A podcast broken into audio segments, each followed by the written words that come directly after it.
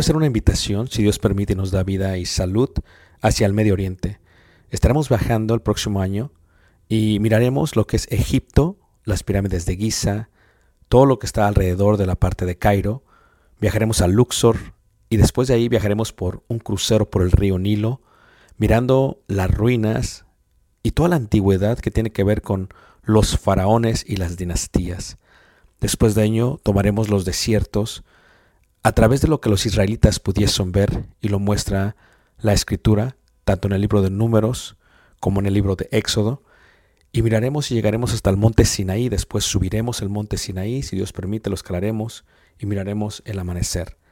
Tomaremos la ruta real, por lo que se conoce como Jordania, miraremos varios de los desiertos, de los amonitas, de los amorreos, de los madenitas, de los edomitas, y llegaremos a lo que se conoce como una de las maravillas del mundo, Petra tomaremos y miraremos algunas de las ciudades del Decápolis y luego entraremos por el río Jordán a lo que es Israel y en Israel miraremos muchas de las partes que se mencionan en la Biblia.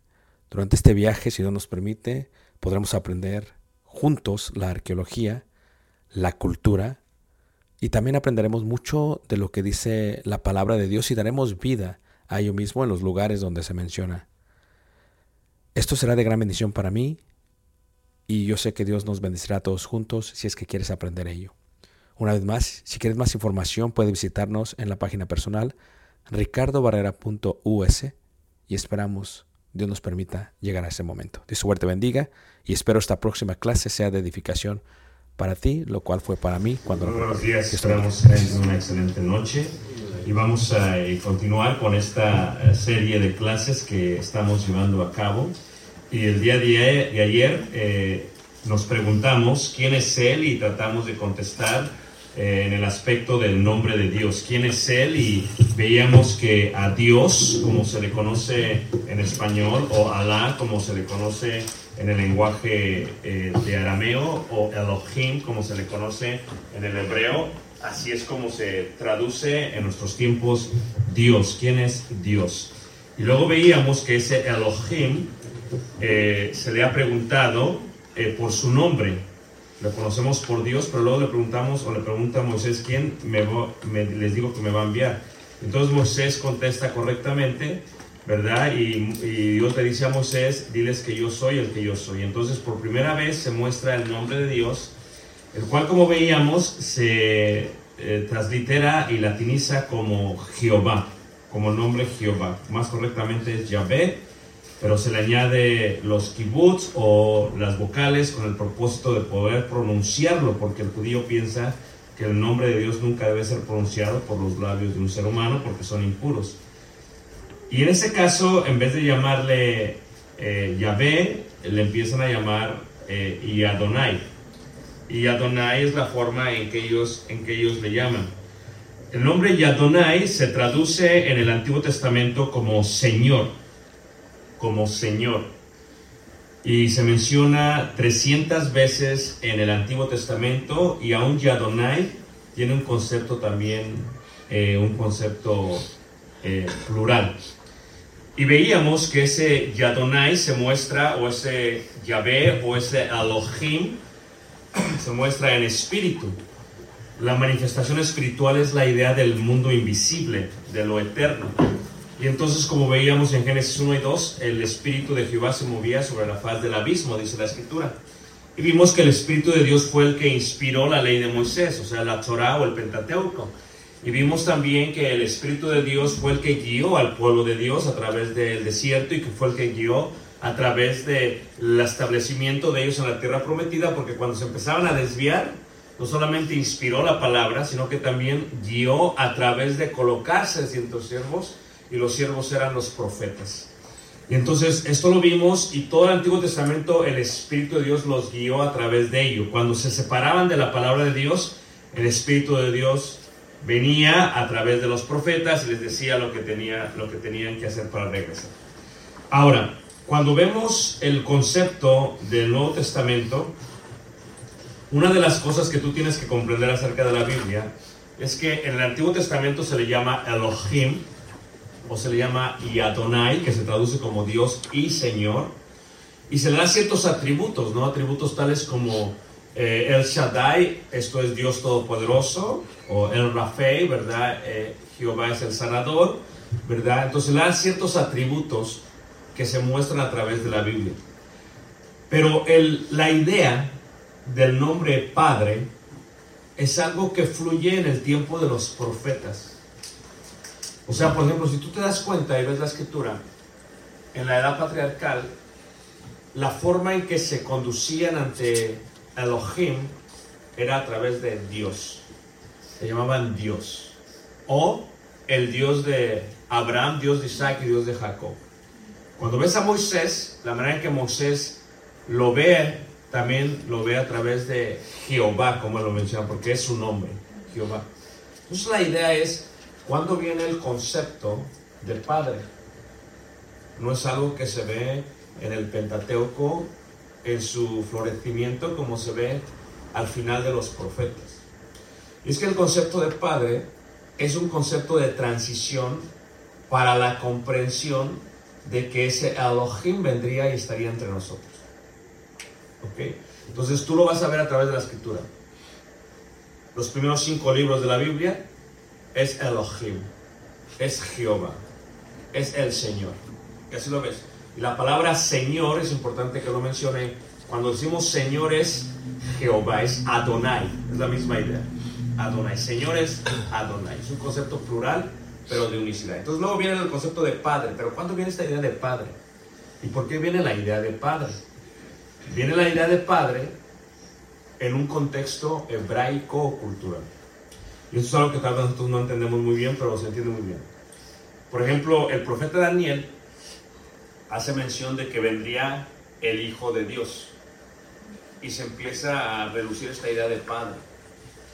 Y luego en los Evangelios hay dos títulos que se le da a Jesús. No solamente es Emmanuel, Dios con nosotros, es un nombre con un propósito didáctico. No solamente se llama Jesús, el cual significa Jehová salvará o el Señor salvará a su pueblo, sino que ahora se le va a mencionar como el Hijo de Dios, pero también como el Hijo del Hombre. Y estos dos títulos que se le dan tienen un concepto totalmente con propósito didáctico de enseñanza, porque Hijo de Dios habla de la esencia de la deidad, de la divinidad. Esto es, Él es Dios. E Hijo de Hombre es, es un Dios, pero también es humano. y es un concepto bíblico, lo vamos a ver de mejor manera. ¿ok? Así que ese gran yo soy viene y se hace hombre. Y si lo vemos, por ejemplo, en el Evangelio de Juan, en el capítulo 1, en el versículo 1, donde se dio la lectura el día de ayer, veíamos esto. El nombre Jesús, el nombre Jesús, ¿verdad? Es literalmente Ye, o sea, Jehová, Ye, Joshua, es Jehová el Salvador. Cuando decimos Jesús, estamos diciendo Jehová el Salvador. Es lo que estamos diciendo. Lo que tenemos que hacer primero es cambiar nuestro paradigma en cuanto a los nombres. Yeshua, Jesús es Jehová el Salvador. Y en Juan, ¿verdad? Eh, capítulo 1, versículo 1, lo menciona de esta manera. En el principio era el verbo, esto es la vida. Esto es- veíamos este concepto, ¿va? Ya ve, son las letras hebreas. En el principio era el verbo, era la vida. ¿Cómo se traducen las letras hebreas? Yo soy, lo traduce Juan como el logos. En el principio era el logos. En un concepto de filosofía griega, el logos era el arqué, era lo que había creado todo. Y dice, en el principio era el verbo y el verbo era con Dios. Bueno, sí, en la eternidad no hay división, solamente hay unidad. En la tierra hay división, porque estamos creados de materia y la materia se tiene que separar. Entonces, lo que tú y yo hemos vivido ha sido un concepto de división. Y por eso se nos hace difícil comprender el concepto de, unidad. Por eso cuando dice escritura que los dos serán una sola carne, dices, no es que somos dos, sí, pero es un matrimonio, es uno. Pero sí son dos. En la tierra es un concepto de división. En la eternidad es un concepto de unidad. Entonces, está hablando el apóstol Juan a todos nosotros que estamos en la tierra y quiere que nosotros entendamos la idea de la eternidad y del cielo y de Dios. En el principio era el verbo, totalmente. No en el principio cuando se creó el cielo y la tierra, no. En el principio, o en el griego, en el arquei, esto es antes de que existiera todo lo físico. En el principio era el verbo. Y utiliza eh, la idea de era, o sea, de antes.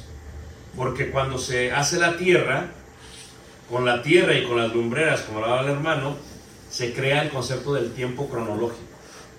Hoy es jueves, a mí hoy es domingo, perdón. Y hoy estamos, eh, creo que es a 10 de, di- 10 de diciembre. Entonces es un tiempo cronológico. El tiempo cronológico está dentro de la eternidad. Para hablar de la eternidad, tendría que decir el verbo era, porque estamos en un tiempo cronológico. Pero si quitamos el tiempo cronológico, la tierra, estaríamos en lo eterno. No hay necesidad de decir era. La manera en que Dios lo diría es, yo soy el que soy. O nos metemos a la tierra, yo soy el que era, el que es y el que ha de venir. Porque está hablando de la eternidad. Es un concepto eterno. Y entonces el verbo era con Dios, esto es, ese verbo era con Dios. Porque como le está hablando a gente que está viviendo en el mundo de división, pues tiene que hablarle en términos humanos para entender términos eternos. Y entonces ese verbo era con Dios y el verbo era Dios. Y aquí lo primero que sucedería con la mayoría de nosotros es que nos confundiríamos. Y muchos diríamos, eh, eh, eh, dame un descanso, time out, dicen los americanos. ¿Me estás diciendo que en la eternidad era Dios? El verbo, sí. Y que ese verbo estaba con Dios, pero estaba ya son dos.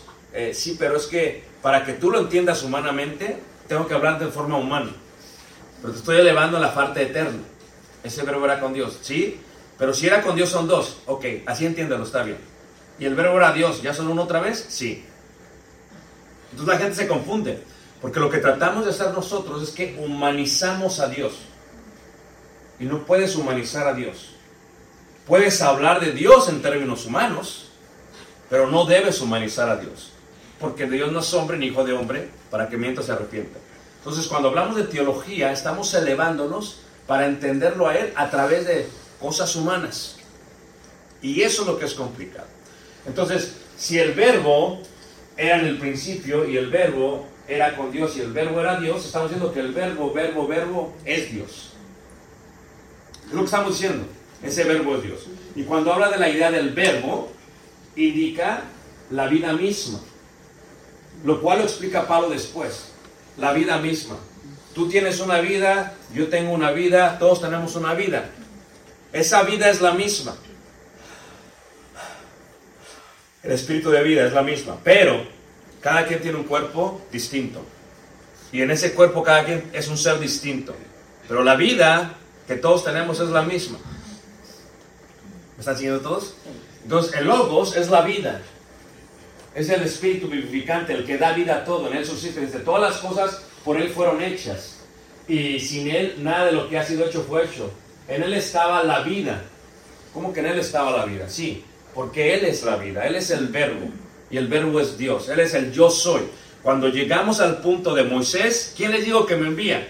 Diles que la vida, el, el que es, el yo soy, diles, yo soy el que yo soy, Jehová. Lo que respiras es el que te está enviando. Y no hay nada más grande que la vida. Y en este concepto no hay nada más grande que Dios. Colosenses 1.17 decía, y él, es, eh, y él es antes de todas las cosas, ¿de cuáles? De las que podemos ver y palpar. Antes de esto, Él es. Antes de la tierra, Él es.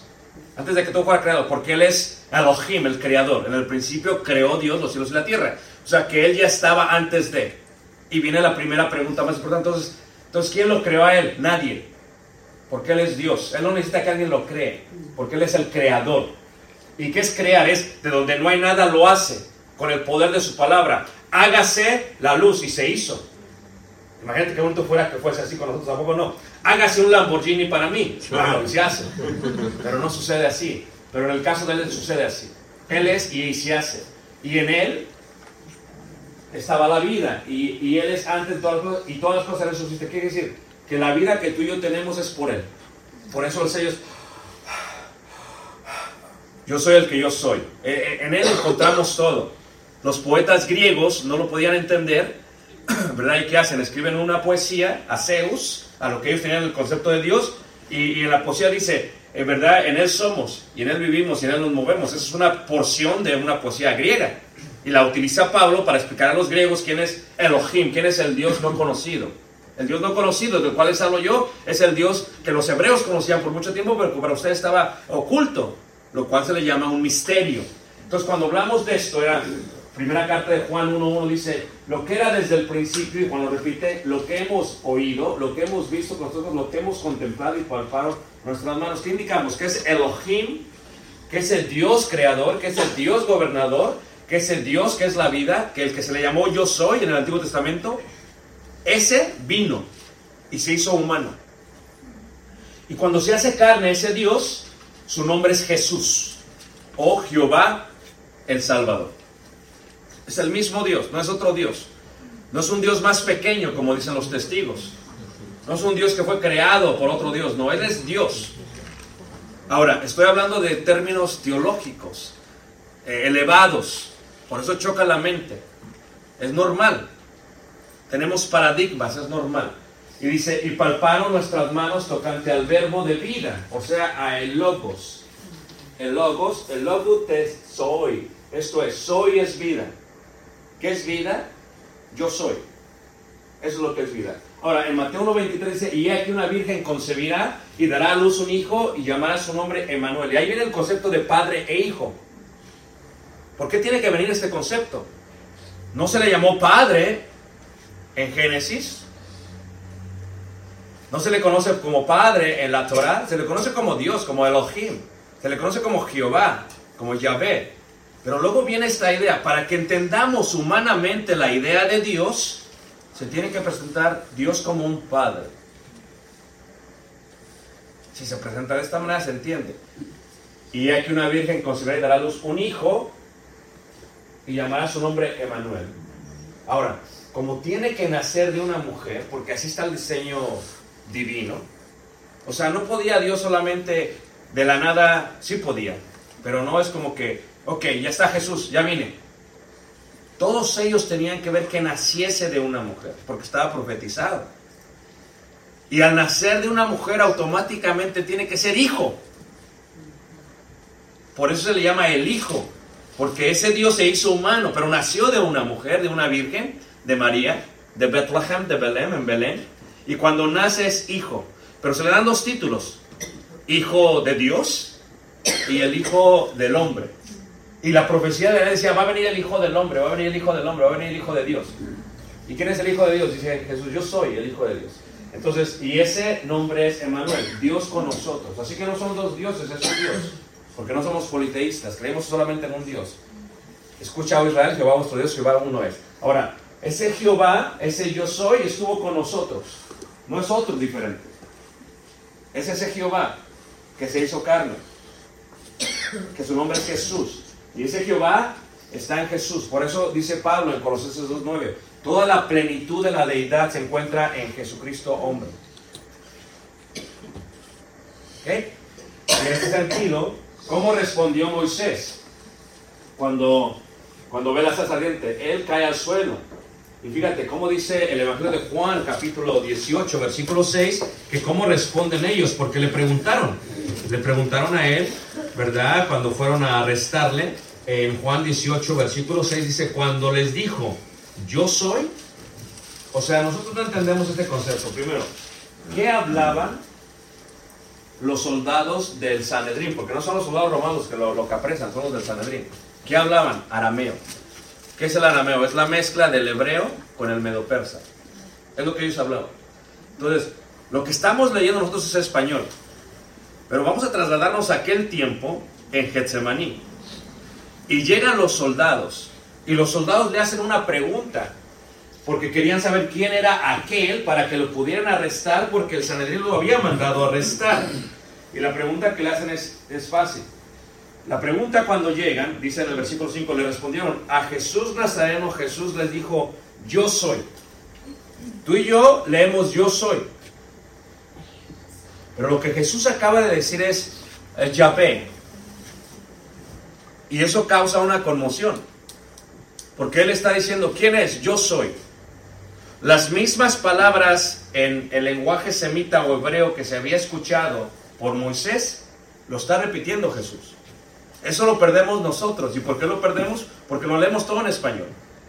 Pero aún en español, ¿cómo le dijo Dios a Moisés que era su nombre? Yo soy el que yo soy. En español. Y luego aquí queremos saber quién es. Y le dice Jesús, yo soy. ¿Y cuál fue la respuesta de ellos? Versículo 6, cuando les dijo, yo soy, retrocedieron y cayeron a tierra. ¿Pero por qué? ¿Te has preguntado por qué? Porque les acaba de decir, yo soy el que yo soy. Y cuando lo condenan, la condenación viene a él, ¿por qué? Porque el sumo sacerdote le pregunta, dinos tú, si tú eres el hijo de qué? De Dios. Y dice, tú lo has dicho. Y para ellos es una blasfema, pero tiene que ver con un concepto de cultura. Lo voy a explicar todavía mucho mejor. ¿Ok? Déjame lo explico todavía mucho mejor. Cuando hablamos del yo soy, hermanos, Jesús menciona yo soy siete veces en los evangelios, específicamente en el evangelio de Juan. Nosotros nos perdemos porque decimos yo soy, yo soy, yo soy, yo soy, y nos enfocamos en la parte del atributo, no lo demás. Pero ¿qué vemos ahí? Siete veces yo soy. Nosotros nos perdemos. Pero lo que está diciendo Jesús es, yo soy el que soy. Yo soy Dios, que se hizo carne. Pero es difícil comprenderlo. Porque si para nosotros es difícil, menos para ellos. Yo soy la vida. En Él estaba la vida y la vida era la luz de los hombres. ¿Correcto? ¿Entendámoslo de mejor manera todavía? ¿Ok? Veámoslo así. En Mateo 17.5 dice lo siguiente. Mientras él aún hablaba, una nube de luz los cubrió y aquí una voz desde la nube que decía, este es mi hijo amado en quien tengo complacencia a él oír. Todo tiene que ver con el concepto padre e hijo. En nosotros no, se enseña eso bien, pero entre los judíos no entienden bien. Te lo voy a explicar todavía mejor. Para los judíos, hermanos, la genealogía es importante. La mujer es una incubadora para ellos. El hombre es el que da la simiente la semilla, o como se dice en griego, sperm, o como se translitera en español, esperma. Y esa semilla que da el hombre es la esencia de él hacia una nueva generación. ¿Ok? So, ¿Quién es el primogénito? El hijo varón primero de hombre. Ahora, el concepto hebraico, hermanos, en la cultura es, si él es el hombre, el primer hijo, él toma el lugar del padre cuando el padre está ausente. Lo voy a repetir a ver si me entienden. En nosotros, en los, los latinos, voy a hablar de los mexicanos, se ha perdido este concepto. ¿Ok? Eh, porque nuestra cultura es muy matriarcal. Aún nuestra cultura y la religión popular es matriarcal. O sea, darle honra a la madre, no al padre. Es una cultura. La religión es, es la madre de todos. Esto es matriarcal. O sea, entonces cuando tenemos hijos nosotros, si la primera es hija, luego lo agarra el lugar. Es la que gobierna, es la que manda. O sea, estamos viviendo en un mundo muy distinto al que se mencionó en la Biblia. Lo que tenemos que hacer es tenemos que ver la Biblia con los ojos de la Biblia, no con nuestros ojos. Porque con nuestros ojos, ¿verdad? Estaríamos buscando a la madre, a María. Por eso las religiones latinas ven a María, la madre, como una diosa, pero no es así, porque lo estamos viendo a través de nuestra cultura. Pero si lo vemos a través de la Biblia, de los ojos de la Biblia, lo que indica es lo siguiente. El concepto de padre e hijo es esto, ¿ok? Que cuando eh, el hijo llega varón, toma el lugar del padre. Literalmente. Es más, si van a una casa eh, en Nazaret o en, este, o en Belén o, en, o en, este, en, la tierra de Manasés y tocan la puerta, piden. ¿ok? ¿Quién tiene la autoridad aquí? Si el padre no está, es el hijo, el primogénito. Tiene toda la autoridad. Es más, lo puedes ver aún en los evangelios, ¿verdad? ¿De quién eres hijo tú? No había apellidos. Es Simón, hijo de quién? De Jonás. ¿Y qué pasaba cuando no sabían quién era tu padre? Se le daba la ciudad, como María Magdalena. O sea, Magdalena no es un nombre. Lo tenemos más nosotros. Magdalena es Magdala, es, una, es lo que significa en, en la lengua hebrea una torre, porque había una ciudad cerca de María Galilea que tenía una torre. Entonces, María de Magdala, de la ciudad de Magdala. No es un nombre, Magdalena. Pero si no saben de qué ciudad es, entonces del país, como José de Arimatea. Arimatea era un país en África. Entonces, primero el padre, luego la ciudad, luego el país. ¿Ok? Pero ¿por qué el padre? Porque en la cultura hebrea el hijo es igual al padre. Porque cuando llegaban, tocaban la puerta, ¿ok? ¿Quién manda aquí? ¿Quién tiene la autoridad? Salía el hijo, yo soy. Yo soy el que soy. No decían como nosotros, ¿verdad? Llegaba un mexicano, eh, sale uno, ¿dónde tu papá? Eso es cultura mexicana. No, en los hebreos no. Si tú eres hijo, tú tienes la autoridad y puedes decidir tanto como el padre. Pues vamos a ver esta parte de ellos. Dios Elohim, Jehová, ah, Yahvé, Adonai, Señor, se empieza a ver a través de la transición de los profetas al Nuevo Testamento como padre. ¿Por qué? Porque quiere que entendamos el concepto de hijo. Pero para los judíos, hijo, ¿por qué mataron a Jesús? ¿Por qué lo condenaron?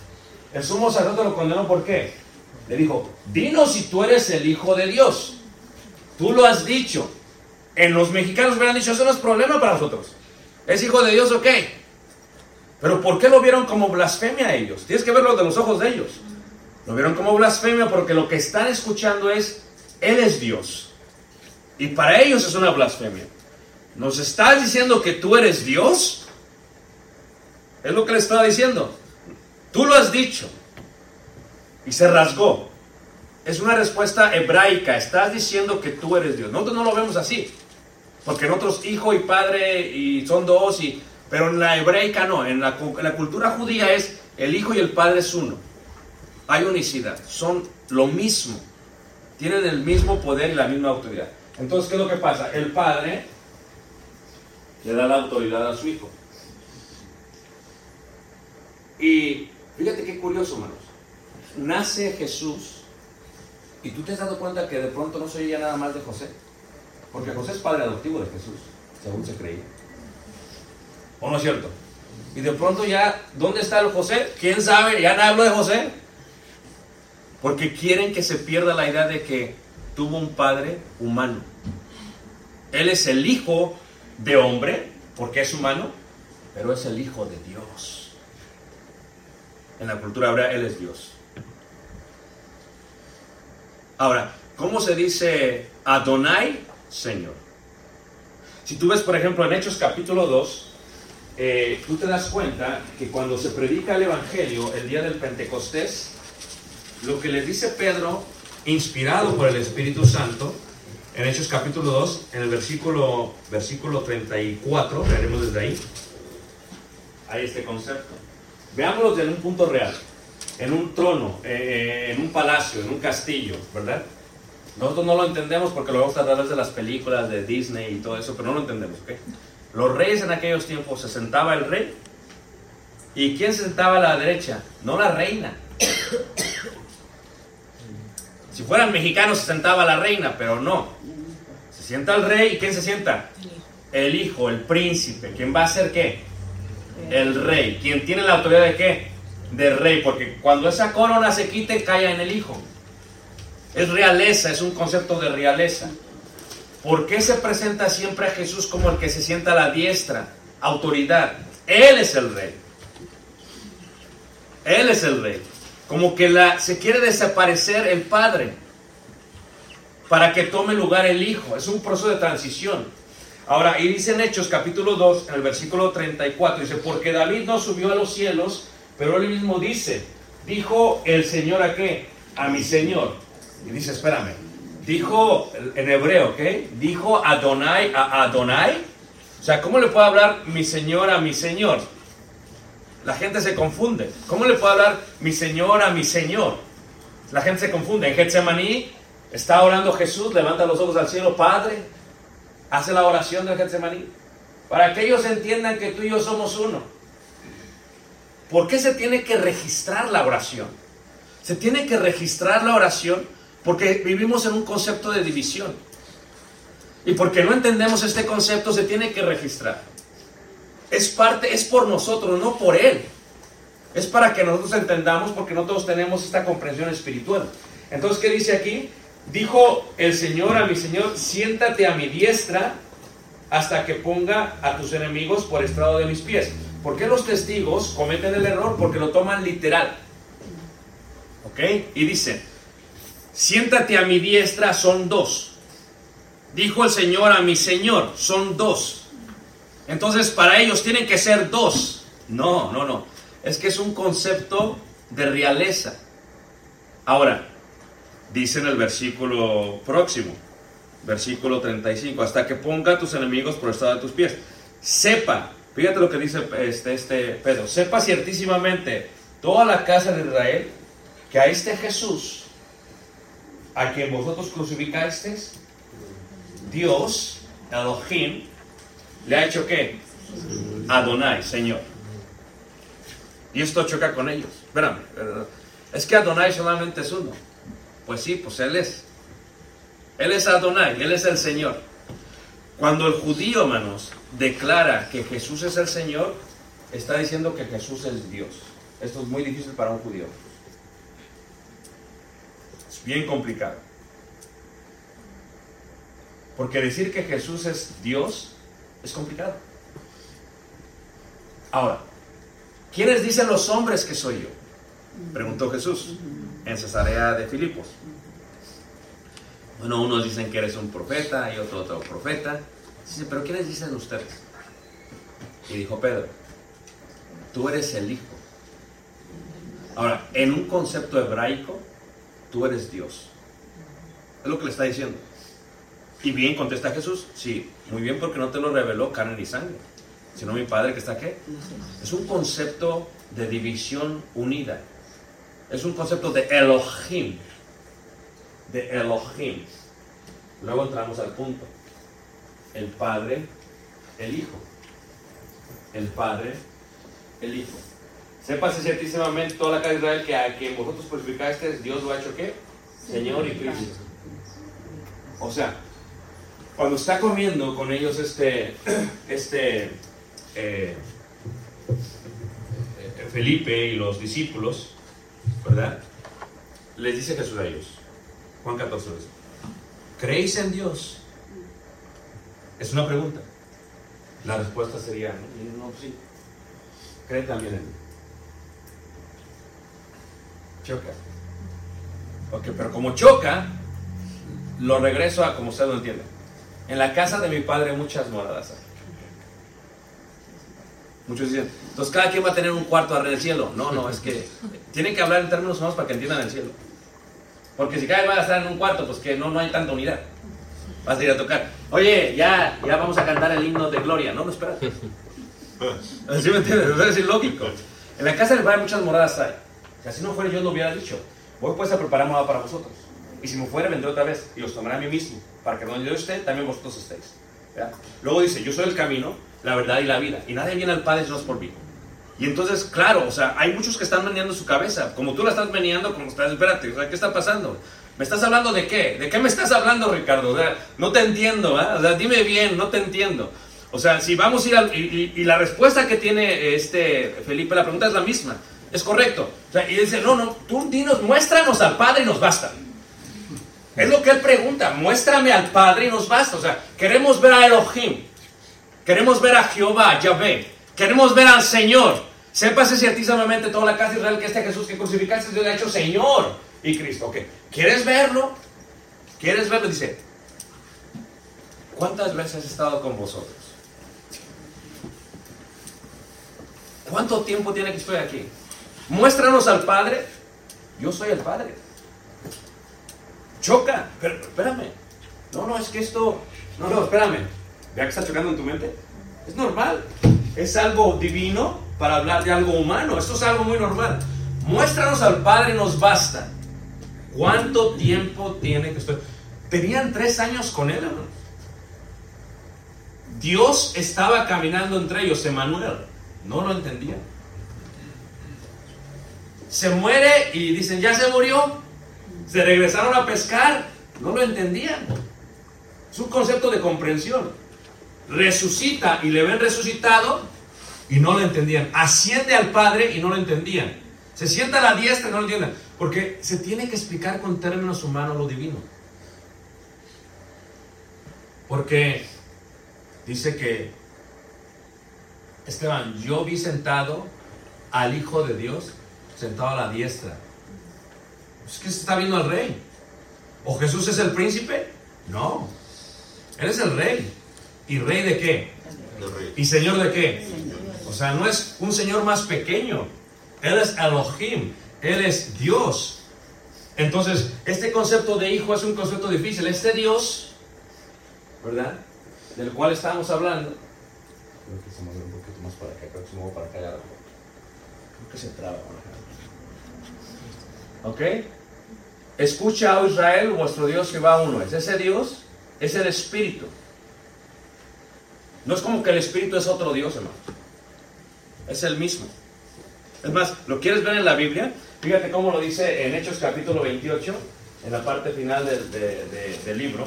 Y lo explica bien el apóstol eh, eh, Pablo.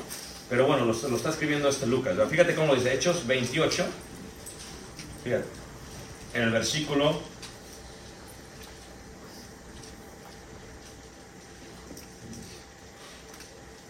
A ver, aquí, Hechos 28. Eso no está bien.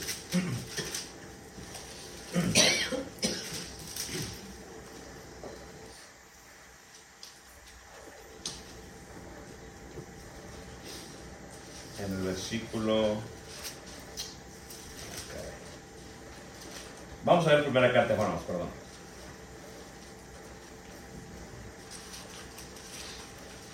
No, está bien, Hechos 28, Hechos 28, versículo 25, ¿ok? Hechos 28, versículo 25, dice así. Dice, y como no estuviesen de acuerdo entre sí, al retirarse les dijo Pablo esta palabra, bien habló el Espíritu Santo por medio del profeta Isaías a nuestros padres diciendo, ve a este pueblo y diles, de oído oiréis y no entenderéis, y viendo veréis y no percibiréis, porque el corazón de este pueblo se ha engrosado. Y con los oídos oyeron pesadamente y sus ojos han cerrado, dice, para que no vean con los ojos y oigan con los oídos y entiendan de corazón y se conviertan y yo los salvo. Sabed pues que a los gentiles es enviada esta salvación de qué? De Dios y ellos oirán. Esto es, el Espíritu es Dios. ¿Verdad? Porque dice, Dios es Espíritu.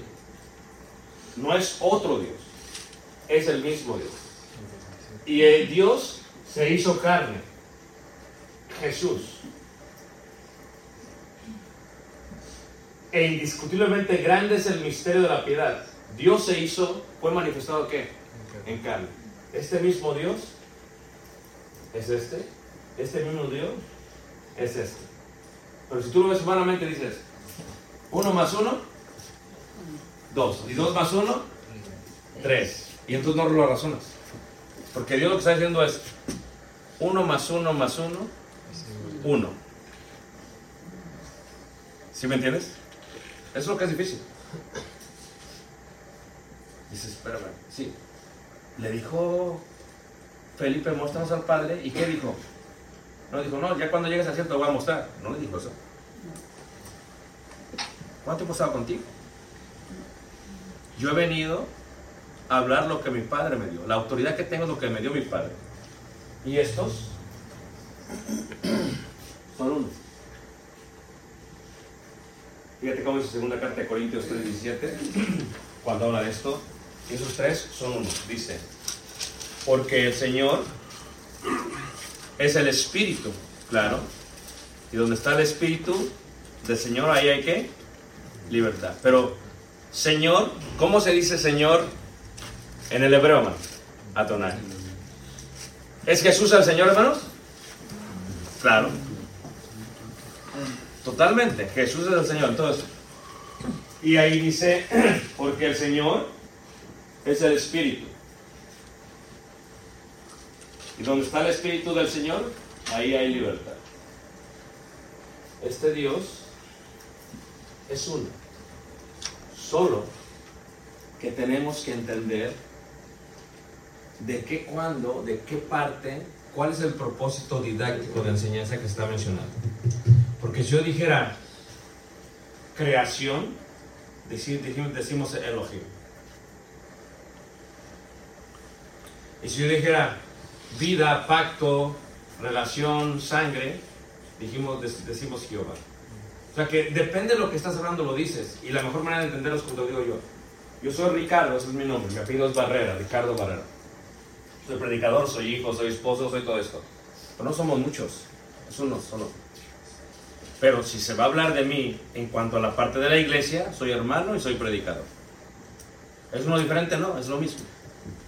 Cuando vemos a Elohim, a Dios, si se habla de la parte invisible, se menciona espíritu. Si hablamos de Dios, de Elohim, cuando se hizo humano, se dice Jesús. ¿Todos me están siguiendo ya, manos? O sea, pero son distintos, no, es lo mismo. Y luego me preguntan, bueno, entonces hermano, ¿por qué cuando oramos al Padre tenemos que decir Jesucristo? Sí, es que lo tenemos que decir. ¿Pero por qué? Porque tú tienes que entender, hermanos, que cuando uno declara el nombre Jesús o el nombre Cristo Jesús, estás diciendo que crees que Dios vino en carne. Y cuando tú estás orando tienes que mencionarlo. No solamente porque Jesús dijo, todo lo que pides al Padre en mi nombre os será dado, sino ¿por qué? Porque esa es la manera en que nosotros promulgamos para la gente que no sabe que Jesús es el Señor. Es más, si seguimos leyendo ahí en el Evangelio de Juan, en el capítulo 14, y nos profundizamos todavía más, fíjate cómo lo explica ahí Juan 14, y no se me vayan a revolver o qué más, porque ya veo algunos medios mareados, pero es parte de la.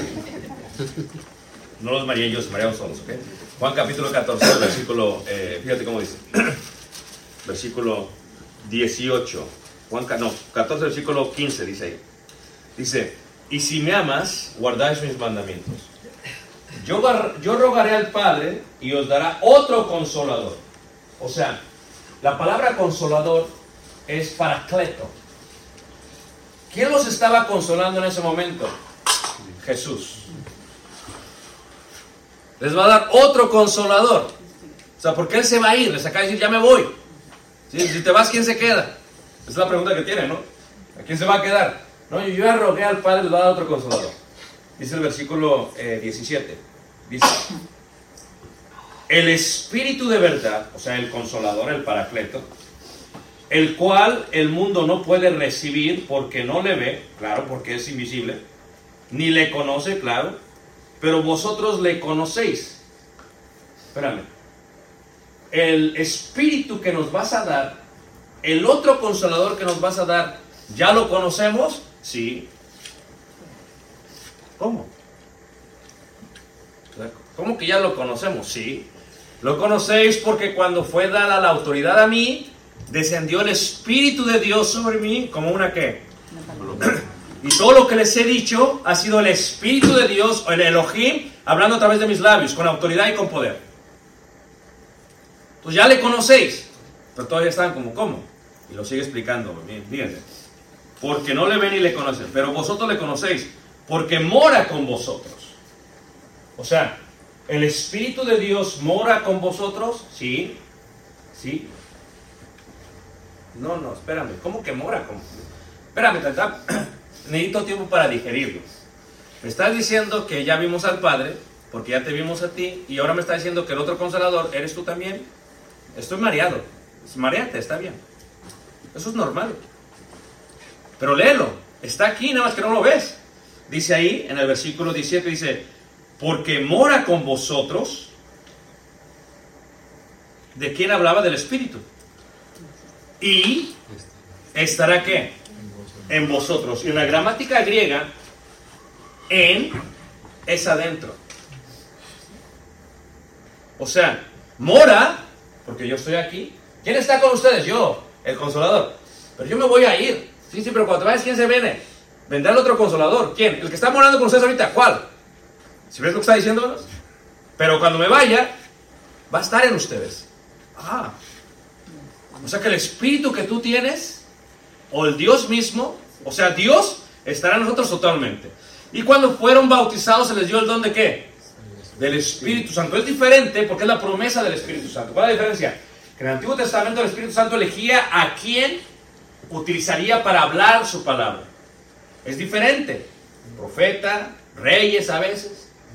Pero la promesa del Espíritu Santo es que vendría y caería sobre toda carne, según dijo el profeta Juan.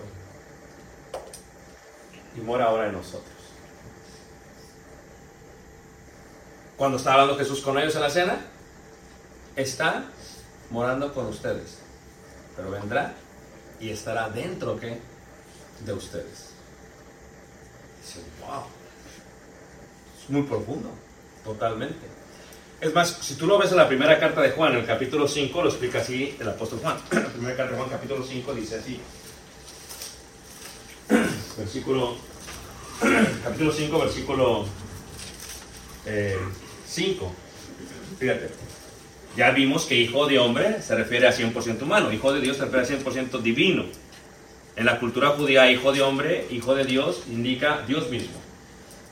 Es la autoridad de Dios, es como si Dios estuviese hablando. Dice ahí, primera carta de Juan 5.5, ¿quién es el que vence al mundo? Sino el que, que cree que Jesús es qué? El Hijo de Dios, o sea, que cree que Él es el que tiene la autoridad como Dios, que cree que Él es el Señor, que es el Adonai. Por eso en Romanos, capítulo 10, dice, habla en el contexto judío, dice, porque con el corazón se cree para justicia, pero con la boca se confiesa para qué? ¿Qué? Que si crees que Jesús es qué? El Señor, el Adonai. Eso era bien difícil para un judío.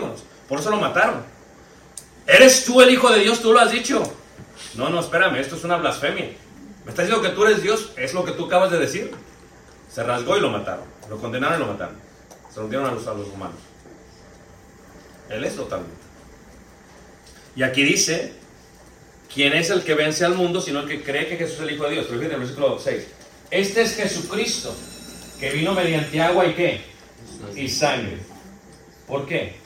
Porque cuando nace un bebé y rompe, cuando nace de la placenta hay agua y hay sangre. ¿Qué creían los gnósticos? Jesús no vino en carne. ¿Qué dice Juan? Sí vino en carne. Rompió agua y rompió sangre. Y ayer me preguntaron, hermano, y te lo contesto. En el contexto judío, para que algo sea verdad, tiene que haber dos o tres testigos. En la ley de Moisés, dos o tres testigos, porque no le creen a uno nada más. Pues, ¿cuál es el testimonio? La evidencia es agua y sangre en cuanto a Jesús. Pero no solamente eso, agua, sangre y el Espíritu. Este es mi hijo amado en que tengo complacencia de oír. Y vieron el Espíritu Santo que venía como una paloma. Son tres testigos de que Él no solamente es humano, de que Él es divino y de que Él es el que tiene autoridad por parte de Dios porque es el que tiene el Espíritu de Dios. Pero sigamos leyendo, fíjate cómo dice ahí en el versículo eh, 6. Este es Jesucristo que vino mediante agua y sangre, no mediante agua solamente, sino mediante agua y sangre. Dice, y el Espíritu es el que da que testimonio, porque es el Espíritu, es la que, es la verdad. Porque tres son los que dan testimonio en el cielo: el Padre, el Verbo y qué? Y tres son los que dan testimonio en la tierra. Cuando tú y yo nos bautizamos, hay tres testigos. Tres son los que dan testimonio. Así como Jesús nació, nacemos nosotros. El agua, el poder de su sangre y recibir el don del Espíritu Santo. Tres. Para que haya testimonio de que es uno. Y los tres son qué? Uno. Los tres no son tres. Dios no espera que lo razonemos. Lo que espera es que lo creamos. Porque si tú lo tratas de razonar no vas a poder. Porque lo que te enseñaron en la escuela fueron matemáticas. Uno más uno, dos. Dos más uno, tres. ¿Tres igual a uno? No. Son matemáticas. Lo que Dios dice es Dios, Elohim, Hijo y Espíritu, el Señor, son uno. No te espera que lo creas, que lo razones, que espera que lo creas. Difícil totalmente, no estamos hablando de un vistezazo. No estamos hablando de cosas sencillas, ¿no? Se requieren más de 7 clases para entender esto. Cuando yo di la serie fueron como 20 clases. ¿no? Y aún al final de las 20 horas todos estaban como que... Porque es mucho bistec, hermanos. Imagínate tú a Jeremías al niño. Tú le das al niño un bistec. Pues empieza. Pero se lo das a Noé. Ese sí lo agarra y se lo devora. Entonces cuando hablamos de los discípulos, Felipe era un niño. Cuando le hace esta pregunta. Se les hacía difícil comprender. Estaban empezando, hermanos. Juan cuando está escribiendo la carta ya está maduro. Pero aún nosotros, espérame. Ok, ¿cómo se los explico a ellos? Ok. En la ley de Moisés 3, uno, ok. Hay tres y son uno, y los tres son uno. Ah, ok, si lo entendemos. Toma tiempo para comprender esto, hermanos. Porque no te estás comiendo un vaso de leche, un huevito. Estamos tratando de digerir un bistec, comida sólida, en menos de siete horas. Esto es difícil, hermanos. Pero yo sí te quiero invitar a que lo estudies. Porque los judíos decían, oye Israel, Jehová vosotros Dios, Jehová qué? Uno es. Y ya luego el sumo sacerdote cuando oyó que era hijo de Dios, dice, no esté acá, vamos a matar. Es digno de muerte. Totalmente. Luego resucita y no lo pueden matar. Y dice Pedro, este que mataron, este es el Señor. Y cuando se predica el Evangelio, por todos lados, ¿qué es la predicción del Evangelio? hermanos? Tienes que creer que Jesús es el Señor. Se cree acá pero se confiesa. Imagínate tú, entre todos los primos judíos y tíos. Este, ¿Crees que Jesús es el Señor? Muchos lo creían. Pero dilo. Por eso vino Nicodemo de noche. Tenía miedo. Por la popularidad. Entonces dice Pablo, si crees, se confiesa para salvación. Y un judío decía, creo que Jesucristo es el Hijo de Dios correctamente, claro. Porque está diciendo, creo que Él es Señor. ¿A poco no es profunda su palabra?